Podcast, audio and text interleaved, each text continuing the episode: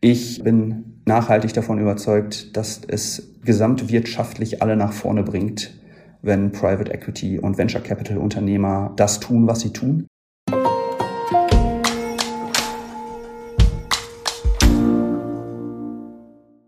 Hi und herzlich willkommen zu einer neuen Folge von Versprochen. Mein Name ist Anne und als Host dieses Podcasts treffe ich auf spannende Persönlichkeiten. Sie teilen nicht nur ihre persönlichen Geschichten, sondern auch Themen, die sie derzeit bewegen, ganz ehrlich und offen mit euch und mir. Versprochen. Mein heutiger Gast ist Johannes und wir sprechen über Unternehmensbeteiligung, nachhaltige Investitionen und ein Fettnäpfchen mit Folgen. Von der Gründung bis zum Exit können unsere Mandanten auf deine rechtliche Expertise zählen. Ich freue mich sehr, dass du heute da bist. Hi Johannes. Hi Anne, schön, dass ich hier sein darf. Erzähl mal, wer bist du? Ich bin der Johannes. Ich bin Wirtschaftsanwalt bei PwC Legal. Und was machen wir? Mein Team und ich, wir ja, verschieben die Grenzen des Möglichen. So zumindest stand es äh, letzte Woche ganz reißerisch im Manager-Magazin über Wirtschaftsanwälte in Deutschland, das wir jetzt ein bisschen differenzierter betrachten wollen. Aber wo verortet man uns vielleicht im PwC-Universum bei Deals? Mhm. Und da im sogenannten Legal Corporate M&A, also Gesellschaftsrecht, Mergers and Acquisitions, Fusionen und Übernahmen, aber das bedeutet eigentlich in den meisten Fällen und aus unserer Sicht das Recht des Unternehmenskaufs, also der Kauf und Verkauf von Unternehmen. Und ein wenig spezieller noch, wir haben Schwerpunkt auf Private Equity und Venture Capital Transaktionen. Das heißt, wir beraten VC, Häuser und Fonds über den gesamten Investment Lifecycle. Von der Gründung über die einzelnen Finanzierungsrunden hinweg bis zu einem späteren Exit. Und wenn man es vielleicht ganz platt sagen will, sagt man, wir helfen Mandantinnen, sich an Unternehmen zu beteiligen. Wenn es eine Mehrheitsbeteiligung ist, ist es Private Equity. Wenn es eine Minderheitsbeteiligung ist, ist es Venture Capital. Oder umgekehrt helfen wir, einen Investor zu finden und beim Eintritt eines solchen Investors in ein Unternehmen. Und weil uns das so viel Spaß macht, machen wir das nicht nur hauptberuflich unter dem Legal-Dach, sondern wir machen es auch ähm, im Bereich von Next Level, wo wir zusammen mit ganz vielen Kolleginnen aus den verschiedenen Losses arbeiten und wo ich seit Januar jetzt die Region West verantworten darf. Und wenn man sich für Venture Capital interessiert, dann gibt es kaum einen besseren Platz, an dem man sein darf. Denn Next Level hat mal ganz klein angefangen vor einiger Zeit mit so Startup-Frühstück, Startup-Mittagessen, Startup-Abendessen. Das kleine Einmal-Eins der Gründer und für Gründer. Wie muss ich mich beteiligen? Was mache ich eigentlich? Welche Rechtsform ist für mich am interessantesten? Und all die Fragen, die man sich stellt, wenn man, wenn man jetzt selbstständig wird und nicht zehn Jahre Investmentbanking-Background hat. Und ja, mittlerweile ist es eine recht große Initiative mit äh, oder eine der größten Wertschöpfungsplattformen, sagt man immer, für Startups, Corporates und VCs. Äh, mit tatsächlich sehr hochkarätigen Veranstaltungen, die, die wir da so machen. Wir bereiten natürlich auf der einen Seite auf Finanzierungsrunden vor, die Startups. Auf der anderen Seite haben wir auch echt tolle Speakerinnen und Speaker vom ehemaligen Fußballprofi, der äh, jetzt Investor ist, Seriengründer mit, mit ganz viel Erfahrung, Partner von großen CVC. Fonds, die den Startups dann berichten, ihre Erfahrungen, nicht nur die guten, sondern auch so die sogenannten Fuck-ups, die, äh, die man ab und an mal hat. Warum bin ich gescheitert? Warum musste ich scheitern? Und das sind dann eigentlich die interessanteren Unterhaltungen. Ähm, interessante Menschen und wir lernen immer viel dazu, wir dürfen viel dazu lernen und interessante Menschen kennenlernen. Und ja, das machen wir. Das machen wir bei PwC. Sehr gut. Vielen Dank für die Vorstellung, Johannes, und schon einen großen Ausblick auf die Themen, die wir heute besprechen werden. Lass uns nochmal vorne anfangen. Seit 2016 bist du ja Rechtsanwalt. Warum hast du dich eigentlich für ein Jurastudium entschieden und was hat dein Interesse speziell an Private Equity geweckt? Ja, ist. ähm, ich war als Kind äh, zusammen mit meinem Vater, äh, habe ich die Tagesschau geschaut ich erinnere mich noch daran, es ist sehr lange her, aber da gab es eine Übernahmeschlacht, über die wurde berichtet. Und zwar hat damals BMW und VW, die haben versucht, Rolls-Royce Bentley zu kaufen. Das war ja schon irgendwie sehr medienwirksam, ein monatelanges Tauziehen, Schlagzeilen, Milliarden D-Mark äh, etc. etc. alles was dazugehört. Und äh, ja, das kleine Kinderhirn wollte einfach nicht verstehen, warum ein Unternehmen, das Autos herstellt, ein anderes Unternehmen kaufen möchte, das auch Autos herstellt und warum ein anderes Unternehmen, das auch Autos herstellt, das nicht möchte.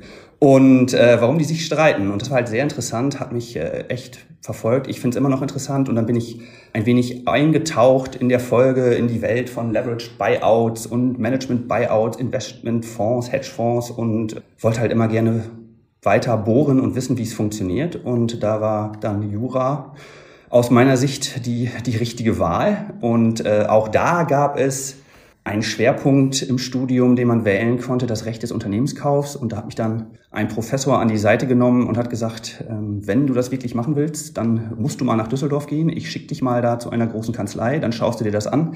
Und wenn du dann immer noch meinst, dass du das werden möchtest, dann sprechen wir weiter. Habe ich gemacht, war furchtbar interessant, hat es nicht besser gemacht und jetzt bin ich da, wo ich bin.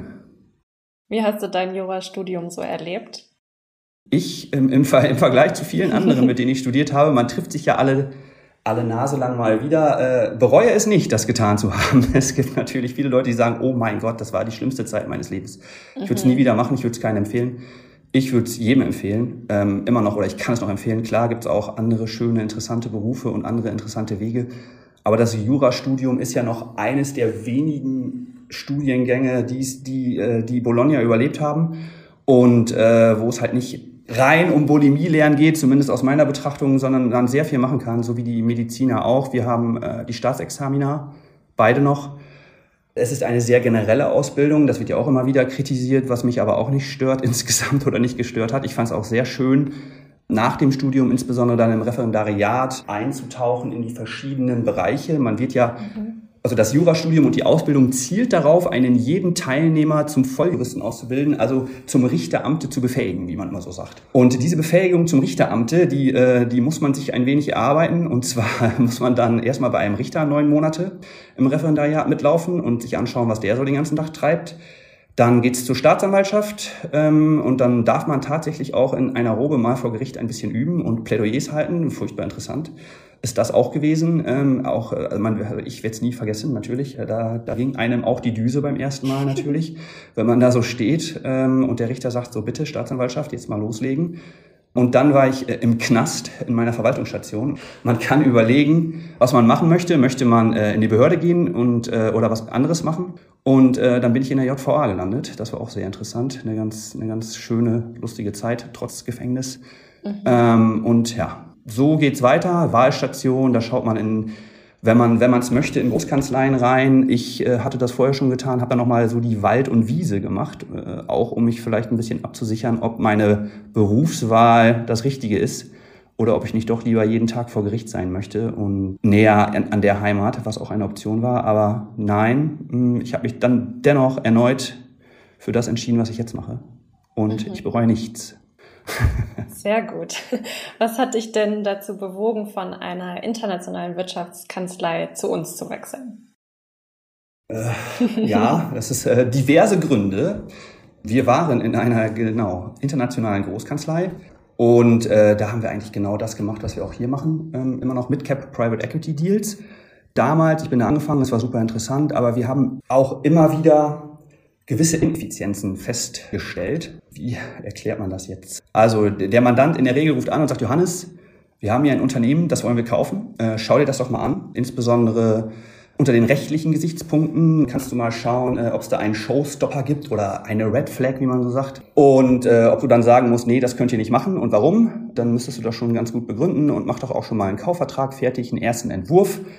Und dann äh, sprechen wir uns in einer Woche und dann berichtet ihr. Aber es berichten ja nicht nur wir, sondern so, auch wenn wir das nicht gerne hören, wir sind ja nicht nur ein kleiner Teil eines Deals, sind wir ja leider nur. Es berichtet auch Tax, es berichtet auch Finance. Der Mandant hat nicht nur Legal angerufen, sondern auch äh, zum Beispiel zwei andere Big Four. Ja, User Experience aus der Sicht des Mandanten ist dann ja ein Call um 10 mit, der, mit den Anwälten aus einer Großkanzlei. Die berichten. Dann kommt Tax, Call um 11. Da berichtet Tax, was die so gefunden haben. Und dann kommt Finance und so weiter und so weiter.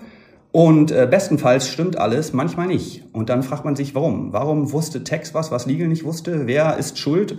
Ist es überhaupt ein Fehler gewesen? Konnten die das wissen? Aber warum ist das ganze System hier unrund? Und warum mhm. sagt der eine Report etwas, was der andere Report nicht gesehen hat? Und dann werden die Mandanten natürlich nervös, dann müssen wir rausfinden, woran hat es gelegen. Und ja, das ist natürlich auch schlecht, es kostet Zeit, Nerven, Geld. Die Abschlusswahrscheinlichkeit durch solche Verzögerungen für den Deal insgesamt verringert sich dann auch ein bisschen, also eine unschön. Und dann haben wir uns gedacht, wie schön wäre doch die Welt, wenn wir äh, alles aus einer Hand anbieten könnten. Und äh, zwar dann einen abgestimmten Report, der alles umfasst. Tax, Legal, Finance etc. Der Mandant muss nicht drei, vier, fünf verschiedene Reporte sich anschauen und die im Übrigen dann auch vielfach redundant sind. Die ersten fünf, sechs, sieben Seiten, die sind ja dann im Wesentlichen gleich. Die braucht man dann schon mal nicht lesen, wenn es gut, wenn es schlecht läuft und bekommt einen Ansprechpartner und bessere Ergebnisse und effizientere Ergebnisse. Also Win-Win-Win. Und äh, weil wir uns das gedacht haben, sind wir jetzt hier und machen genau das. Äh, wir greifen gemeinsam an, ähm, nicht nur bei mhm. Private Equity, sondern auch bei Venture Capital gilt das im gleichen Maße. Deswegen ja, sind wir jetzt hier. Kann ich gut verstehen. Bevor wir uns äh, gleich noch stärker in deinen fachlichen Themen bewegen, möchte ich noch mehr über dich persönlich erfahren wo kannst du denn Gesetze und rechtliche Fragestellungen mal ganz vergessen? In anderen Worten, was machst du eigentlich gerne in deiner Freizeit? Ah, okay. In meiner Freizeit mache ich natürlich zuallererst die Familie. Ich habe zwei äh, wunderbare Kinder, äh, zweieinhalb Jahre und heute auf den Tag acht Wochen alt und äh, verbringe sehr viel Zeit mit denen natürlich. Ähm, und ja, das Leben hat sich so ein bisschen so ein bisschen geschiftet, ist klar. Ähm, ansonsten, ich war mal ein Serienjunkie erster Stunde, ähm, noch sehr viel geschaut, als, als da war Netflix noch eine Videothek, ne? da habe ich schon alles geschaut. Deswegen die Sopranos und The Wire, die Mutter aller Serien, keine Diskussion. Und ja, das mache ich gerne, jetzt ein bisschen weniger natürlich, aber es ist natürlich nicht schlimm. Ich hole das alles nach später, wenn die Kinder älter sind. Und äh, ja, ich bastel, ich bastel sonst auch gerne an alten Sachen. Ähm, mhm. ich hab, mein Auto ist sehr alt, ich habe es selbst restauriert im Studium. Es ist mein erstes altes Auto und ich hoffe, dass ich es über die Zeit bringe. Vielleicht ist es das erste und einzige Auto in meinem Leben. Das wäre sehr schön. Und ich habe letztens noch, ich habe letztens noch gesprochen mit einem Kollegen, der sagte, weil mein Büro, äh, ein, wie du weißt, ein bisschen bunter ist als das übliche PwC-Büro, äh, hat er gefragt, ob ich gerne Sachen auch selber baue, zum Beispiel Möbel, wo ich sagte, nee, mache ich nicht. Dann habe ich kurz drüber nachgedacht und habe gemerkt, doch, erschreckend viele deiner, deines Mobiliars ist, ist zumindest selbst überarbeitet. und ähm, ja, das ist dann so, ein, so etwas, was ich in meiner Freizeit gerne mache. Äh, alte Sachen neu. Und mhm. ja, das, das nächste große Projekt für alte Sachen neu wäre dann unser Haus, was wir natürlich suchen, ein Grundstück. Und naja, jeder weiß, wie, die, wie katastrophal die Lage gerade ist. Ich, ich werde irgendwo ein altes Haus finden, es abbauen und woanders neu und besser aufbauen. das ist der Plan aktuell, aber naja, ist ein ambitionierter Plan. Mhm. Ich drücke die Daumen, dass es in irgendeiner Art und Weise klappt. Du hast jetzt gerade schon gesagt, deine Tochter ist erst vor kurzem geboren, aber stell dir vor, du müsstest jetzt deinem Sohn erklären, was eigentlich hinter M&A, Venture Capital und Private Equity steckt. Das ist eigentlich ja, in gewisser Weise müsste ich mich da wiederholen, ne, was der Papa schon gesagt hat eben. Er hat gesagt, ähm, er hat gesagt, er hilft Mandanten dabei, andere Unternehmen nicht zu kaufen immer, sondern sich daran zu beteiligen. Mhm. Ähm, naja, aus dem eigenen Interesse heraus, warum machen die das? Natürlich, weil sie entweder denken, dass ein Unternehmen unter ihrer Führung besser läuft, weil sie das vielleicht im Rahmen einer, ich sage jetzt mal Private Equity, vielleicht bei, bei den klassischen Venture Capital Transaktionen eine Finanzierungsrunde, ja, das, äh, ich glaube, das Konzept ist den meisten Leuten heutzutage klar, wenn man LinkedIn aufmacht, sieht man's. Aber auch da gilt natürlich das Gleiche. Die Leute glauben an eine Idee und möchten diese weiterführen und ja, in, durch ihr Investment dafür sorgen, dass das Unternehmen skaliert, dass man es in drei, vier, fünf Jahren zu einem höheren Preis veräußern kann, als man es aktuell gekauft hat, seine Beteiligung, und dass man halt einen entsprechenden Mehrwert schafft. Und das ist immer wieder super interessant. Wir haben ganz interessante Mandate. Zum Beispiel habe ich Mandanten super interessant gerade, die, die hacken Enzyme. Da habe ich mich auch gewundert. Die programmieren die quasi so wie ein Coder jetzt eine Software programmieren würde mhm. und dann mhm. führen die das aus. Das ist genauso scary, wie es auch interessant ist. es funktioniert offenbar und das sind nur einige Sachen, die wir täglich machen. Mhm. Ja, soll ich Beispiele geben? Vielleicht? Ja, sehr gerne. Sehr gerne, okay. Ähm, ohne jetzt vielleicht in Name-Dropping da abzuwandern, mhm. äh, was, wir, was, was wir so machen, wenn man es erklären müsste, wir durften jetzt zuletzt ein Private Equity House äh, begleiten bei Akquisitionen im Profi-Fußball-Spielerberaterbereich. Da haben die ganz viele Spielerberater erworben und die zu einem der größten Player im Markt zusammengebaut. Ähm, sehr interessant, insbesondere die Due mhm. Diligence-Prüfungen äh, fahren für die fußballbegeisterten Teammitglieder äh, ein Fest, sag ich mal. Haben sich sehr gefreut, da teilnehmen zu dürfen. Dann, äh, was wir auch gemacht haben, ist ein Retailer begleiten wir gerade dabei, ein Seamless Shopping Erlebnis Software Unternehmen Startup zu kaufen. und zwar äh, also einkaufen ohne Kasse. Das kommt jetzt auch, es wird immer mehr Realität. Du gehst rein, du hast eine App, es piept, du nimmst dir drei, vier, fünf, sechs Sachen und gehst einfach raus, ohne zu bezahlen. Die Rechnung kommt und die Rechnung stimmt. Äh, interessanterweise, es funktioniert richtig gut. Du kannst auch noch fünfmal im Kreis gehen, etwas wieder zurückstellen. Die Software erkennt's. Und das ist dann tatsächlich auch wieder so ein Blick in die Zukunft immer, wenn man es beraten darf. Und ja, sonst haben wir noch Mandanten gerade, die ich berate, im Luxusgüterbereich neue Kryptoassets schaffen. Das ist auch, man, man kennt vielleicht so ein bisschen die Board Apes NFTs, die gerade gehandelt werden. Und da sind wir aktuell gerade dabei, das etwas auszudehnen auf diverse andere Güter, was sehr interessant ist. Sehr interessante Calls auch, die wir da aktuell haben mhm. mit teilweise, sagen wir mal, schillernden Persönlichkeiten, ähm, die sich daran beteiligen, äh, macht, schon, macht schon auch großen Spaß. Und dann gibt's ganz klassische Sachen auch, die wir machen. Zum Beispiel der große DAX-Konzern legt los und äh, überlegt sich, er muss jetzt einen Teil seines Unternehmens abspalten und verkaufen. Dann wird es so rausgefräst, man sagt Carve-out. Über die mehreren teils Ländergrenzen hinweg und dann wird das so neu geschaffene Ergebnis weiterverkauft. Wenn es ein Private Equity Investor ist, sind wir da auch äh, beteiligt im besten Fall und ansonsten wir beraten PwC selbst bei äh, eigenen Investments in, äh, in große deutsche Venture Capital Fonds und auch in Startups dürfen wir die begleiten, was auch super interessant ist immer wieder. Und ansonsten machen wir ja, was ich gerade schon gesagt habe, Private Equity Buy and Build Strategien ist auch ein Teil von dem, was wir im täglichen Doing so haben. Hört sich eigentlich immer gar nicht so interessant an, wenn man es thematisch ein bisschen ausbreitet, ist aber tatsächlich furchtbar interessant, wenn man so äh, Märkte hat, die aus Sicht der Private Equity Häuser oder sonstiger Investoren defragmentiert sind, sagt man, dann wollen die die mhm. konsolidieren. Äh, da ist man jetzt auch nicht schlauer, aber ich mache mal ein Beispiel. Ein Beispiel, Zahnärzte war jetzt die letzten Jahre immer so ein Thema. Da sind, sind dann Leute losgezogen und haben sich überlegt, in Europa ganz viele Zahnärzte aufzukaufen, die bisher alle ganz allein auf dem Land gelebt haben. Äh, jeder ein Einzelkämpfer, jeder macht, der klassische Zahnarzt verbringt seinen Mittwoch, äh, deswegen haben die immer frei, vielleicht nicht mit Urlaub, sondern damit Toilettenpapier zu kaufen und andere Sachen, äh, die er für, für den Betrieb seiner Praxis braucht. Mhm. Und das ist vielleicht nicht mehr so zeitgemäß, wie es mal war. Und es wollen auch nicht alle. Und äh, dann gibt es durchaus Vorteile, wenn man ganz viele Zahnarztpraxen unter einem Zahn, ich sage mal platt, McZahn vereint und eine eigene Brand hat, einen eigenen Einkauf. Ne? Ähm, da, da gibt mhm. es schon gewisse Margeneffekte äh, und es lohnt sich dann für die Mandanten, das zu tun, wenn man nicht 30 Spritzen kauft im Monat, sondern drei Millionen, ähm, bekommt man einen besseren Preis. Und sowas begleiten wir auch, auch sehr interessant. Und ja, so würde ich es den Kindern erklären.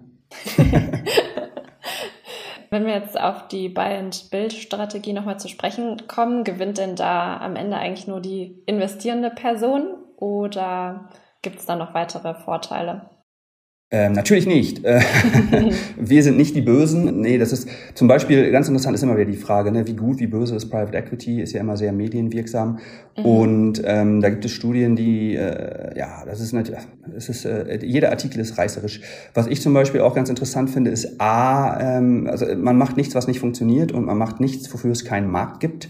Es gibt natürlich schlagkräftige Einheiten, die sehr besser, äh, die sehr viel besser und effizienter sind äh, und dem Markt vielleicht um Jahre voraus und ähm, entsprechend Sachen angehen und dann auch entsprechend davon profitieren, dass sie diese Chance gesehen haben. Ja? Nicht alles klappt auch, es ist ein gewisses Risiko.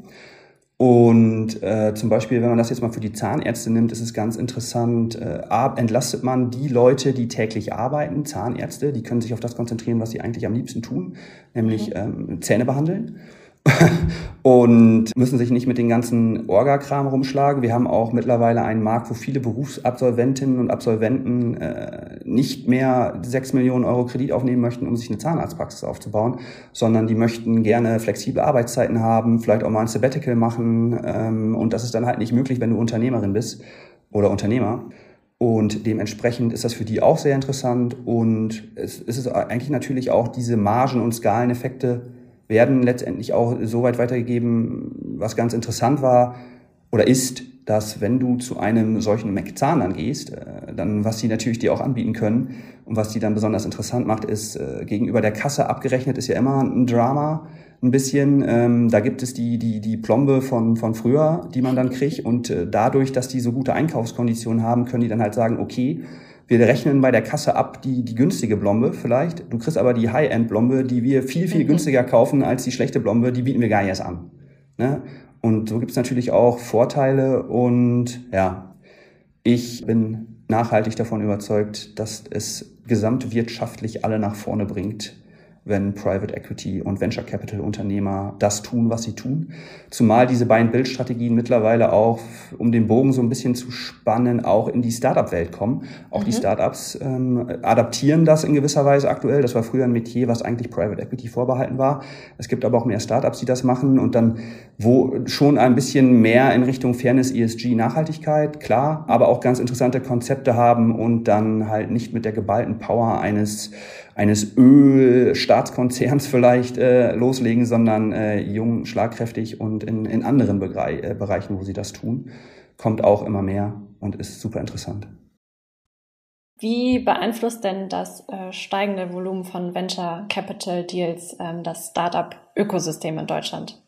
Mhm, ja, gute Frage. Aktuell ist ja sowieso, äh, es wird in die Medien werden nicht müde, den Abgesang von Venture Capital anzukündigen. Ist die Frage, wie sinnvoll das ist. Es ist M&A insgesamt, der Markt ist ja immer so eine Wellenbewegung. Man hat den, man hat den Eindruck, ja auch, dass jetzt nach einer so langen Aufwärtsphase ähm, irgendwie die Leute auch mal wieder gerne was von Rezession hören, allein weil es schon lange nicht mehr gewesen ist. Finde ich eigentlich nicht. Gute und solide Deals wird es nach wie vor geben. Es gibt äh, mhm. Investmentfonds, es ist sehr viel Geld im Markt, trotz steigender Zinsen. Es hat die letzten Jahre jetzt halt sehr viel Fundraising gegeben und es sind Gelder, die da sind und die Gelder müssen investiert werden. Wenn uns da etwas droht, dann wird es noch ein paar Jahre dauern, bis diese Gelder weg sind. Aktuell ist es im Fundraising vielleicht nicht so einfach, wie es noch letztes Jahr war.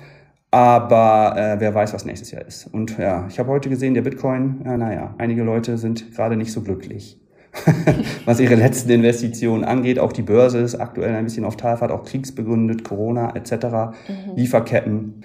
Bleibt abzuwarten. Wir hoffen, dass das ganze Drama schnell vorbei ist und äh, es so weitergeht wie bisher.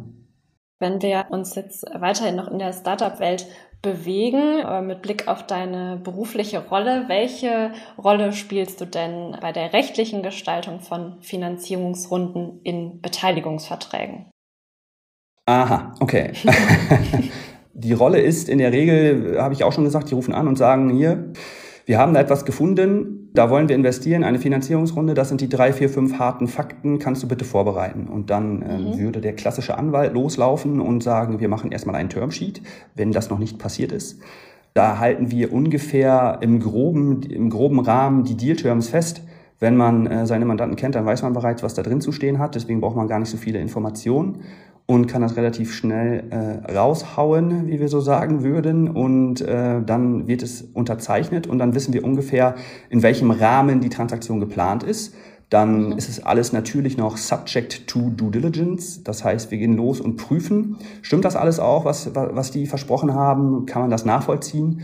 Und dann bereiten wir parallel bereits vor die Verträge. Und das wäre ein äh, sogenannter Beteiligungs- und Gesellschafter.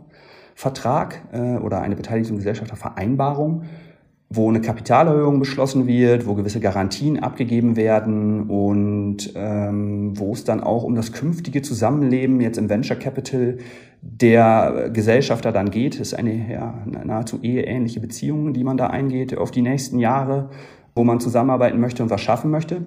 Und dann geht es los in die Verhandlungen. Entweder, also bestenfalls geht es los in die Verhandlungen. Man ist äh, schon gut beraten, wenn man gut beraten ist. Es gibt auch immer wieder Fälle, wenn man, es gibt immer wieder Fälle, wo man äh, dann gar keine Gegenwehr hat, was, was äh, grundsätzlich nicht gut ist.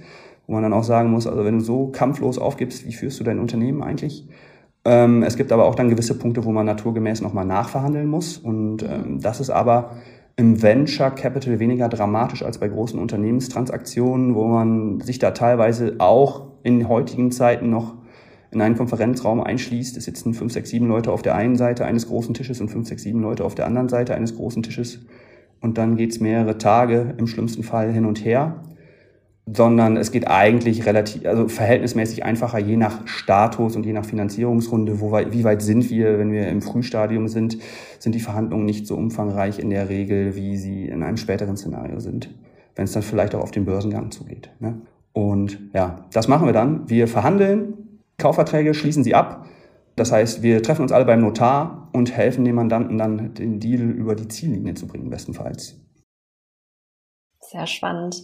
Ich glaube, es ist ähm, anhand deiner Erklärung deutlich geworden, dass du dich ja in unterschiedlichsten Branchen auch bewegst. Wie eignest du dir denn da eigentlich dein Branchenwissen an, deine Branchenexpertise? Oh ja, ja äh, A, Interesse. Äh, ich bin schon ein bisschen ein kleiner Tech-Enthusiast und äh, Krypto auch. Äh, das, das hat mich immer interessiert. Das, das fing, äh, wie damals beim Fernseher, fing es an ähm, mit den großen Unternehmenskäufen, warum machen die das? Und äh, eigentlich ist das immer so mein Thema gewesen. Man kann nicht alles wissen, man ist auch nicht Profi in allen Bereichen. Ähm, man, Generalisten im M&A ist schwierig, man muss schon so ein bisschen seine Nische finden, was man macht. Ähm, und da gibt es, es gibt zu Recht Anwälte und Anwältinnen, die spezialisiert sind äh, auf gewisse Deals. Mhm. Ähm, man, kann, man kann halt nicht alles machen. Aber und an, ansonsten ist es auch natürlich Learning by Doing. Es ist ganz interessant im Verhältnis zu, also man, man trifft ja Kollegen und manche Kolleginnen und Kollegen, die ähm, sagen, sie machen halt seit zwölf Jahren dieses Mandat. Und das ist ja natürlich was ganz anderes, wie wenn man jeden Tag was Neues hat. Jeder Deal ist anders, jeder Deal ist neu und wieder ein kleiner Blick in die Zukunft. Dann gibt es natürlich auch Fonds, die wir beraten, die einen klaren Schwerpunkt haben, weil auch die sich spezialisieren müssen, weil auch die natürlich nicht Generalisten sind. Ähm, und dann hat man zum Beispiel, wenn es ein Fonds ist, und das kommt gerade immer mehr, was ganz cool ist, auch so Decarbonization-Startups, die nur allein in äh, die Rettung der Welt investieren. Da ist aktuell auch sehr viel Geld in den Markt geflossen in den letzten Jahren. Mhm. Das schon cool. Und ähm, ja, wir geben natürlich unser Möglichstes, äh, Schritt zu halten mit den Entwicklungen. Und ja, bestenfalls das Geschäftsmodell so gut zu verstehen, dass wir auch sinnvoll beraten können. Apropos Blick in die Zukunft, das ist gerade schon angerissen. Welche Trends nimmst du denn im Markt wahr und wie werden sie das Geschäft verändern? Puh. ähm, wenn ich das wüsste, wäre ich sehr reich. Ähm, alles, aber äh, ja, wie, wie gerade schon gesagt, also ich finde das Decarbonization finde ich super. Ne? Äh, ESG ist mehr und mehr ein Thema. Äh, viele Founder und Founderinnen sind auch nicht mehr klassischerweise so aufgestellt, habe ich zumindest den Eindruck, dass es um die Gewinnmaximierung geht, Geld, Geld, Geld. Ich habe gestern noch mit einem äh, Mandanten telefoniert, der äh, in, in puncto Solarzellen unterwegs ist und da auch echt großartige Sachen macht und der natürlich auch sagt, ne, Exit, wir haben kein Exit-Fotos, wir wollen keinen Exit-Fokus haben, wir wollen langfristig das machen, was wir machen, wir wollen unsere Mitarbeiter gut bezahlen und Mitarbeiterinnen, wir wollen die auch beteiligen an unserem Unternehmen und ähm, wir wollen auf gar keinen Fall einen rein, der uns da fünf Jahre umkrempelt und uns dann mit maximalem Gewinn verkauft. Ähm, das ist so ein bisschen die Stimmung. Muss es ja auch nicht immer sein. Man kann auch so gemeinsam gute Wege gehen. Aber das finde ich ist, ist ein Trend auf der einen Seite Nachhaltigkeit, äh, Rettung der Welt. Leute gründen äh, mit der Motivation tatsächlich CO2 aus der Luft zu ziehen und äh, widmen so ein bisschen ihr Leben. Und ich finde es auch super, dass äh, Philanthropen bis Unternehmen äh, Geld bereitstellen, um das zu ermöglichen. Und äh, es macht sehr viel Spaß, solche Sachen beraten zu dürfen, muss ich ehrlicherweise sagen. Tatsächlich stelle ich dir nun schon meine letzten beiden Fragen. Okay. Worauf freust du dich am meisten in deiner bevorstehenden Elternzeit? auf natürlich viel Zeit mit meiner Familie, mit meinen Kindern zu spielen, klar. Und äh, aber ich habe die Elternzeit auch so geplant. Wir haben uns ja ein wie du weißt, einen kleinen äh, Trailer gemietet und holen mhm. das nach, was wir beim ersten Kind nicht geschafft haben wegen Corona. Und zwar äh, machen wir so eine kleine Reise USA, Kanada, fahren mit dem Wohnwagen da ein bisschen rum. Und ich habe es auch so geplant, dass ich natürlich ganz uneigennützig äh, beim Silicon Valley vorbeifahre und, äh, und mir äh, all die Städten anschaue, die ich schon immer mal sehen wollte. Und ja, ich freue mich auf die Zeit, mal so ein bisschen noch rauszukommen, ähm, ein bisschen abzuschalten, den kompletten Lebensansatz nochmal zu überdenken und wo geht die Reise hin und wie stellen wir uns auf. Und ich freue mich auch danach, darauf, danach irgendwie richtig loszulegen und wieder anzufangen. Aber ja, wenn man gebucht hat, dann äh, vorher erstmal vielleicht noch ein bisschen, ein bisschen am Überlegen. Aber sobald man tatsächlich die Buchungsbestätigung hat, fällt einem doch schon ein bisschen was ab und man, man, man kann sich darauf freuen. Das klingt gut. Und jetzt meine letzte Frage. Und ich hoffe, du äh, wirst aus dem Nähkästchen plaudern. Oh nein. Welches Fettnäpfchen würdest du am liebsten vergessen? Mm Fettnäpfchen. Ja, vergessen. Obwohl, es war eigentlich auch lustig. Was mir als erstes einfällt, ist, äh, ich, ich, ich, ich leg mal los. Meine jetzige Frau, damalige Freundin und ich haben mal einen Urlaub gemacht. Und zwar wollte sie unbedingt in die Mongolei und äh, wollte dort so ein bisschen die Menschen und äh, das Land kennenlernen. Und habe ich gesagt, ja, okay, hm, was machen wir da? Habe mich ein bisschen auch schlau gemacht und dann äh, habe ich gesagt, dann ist ja auch wunderbar, können wir ein bisschen die, die Ballungszentren in China vielleicht noch mitnehmen, wenn wir in der Gegend sind. Und habe dann eine sehr interessante, ein sehr interessantes Buch gefunden, das nennt sich 10 Remote Places Where Your Boss Can Track You Down. Und das war natürlich für den damals sehr gestressten äh, Großkanzlei Associate eine wunderbare Reisedestination, äh, wo man tatsächlich glaubhaft versichern kann, da gibt es kein Netz. Ähm, ich bin tatsächlich raus und dann sind wir in die Mongolei gefahren, haben in einer Jurte gelebt und dann ging es irgendwann los zum Reiten. Und ähm, die mongolischen Kinder werden ja, sobald sie sitzen können, auf ein Pferd gesetzt. Ähm, meine Frau, jetzt, meine Freundin damals, konnte auch gut reiten und alle gehen wie selbstverständlich aus, dass man das kann. So wurde ich auch auf ein Pferd gesetzt.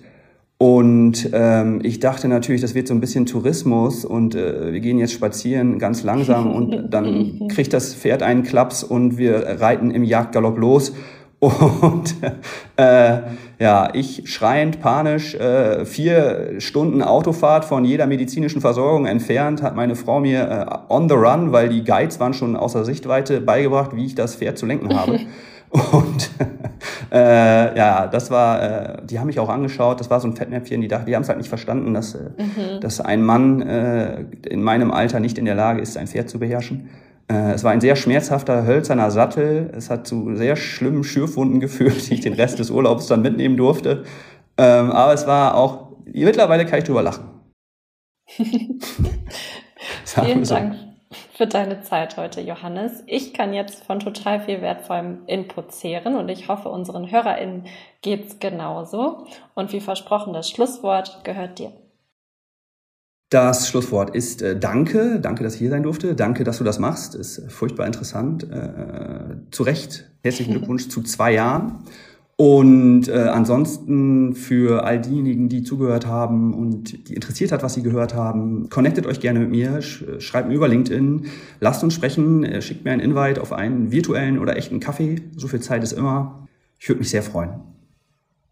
Ich konnte halten, was ich versprochen habe, dann teilt diese Podcast-Folge gerne mit Personen, denen sie auch gefallen könnte.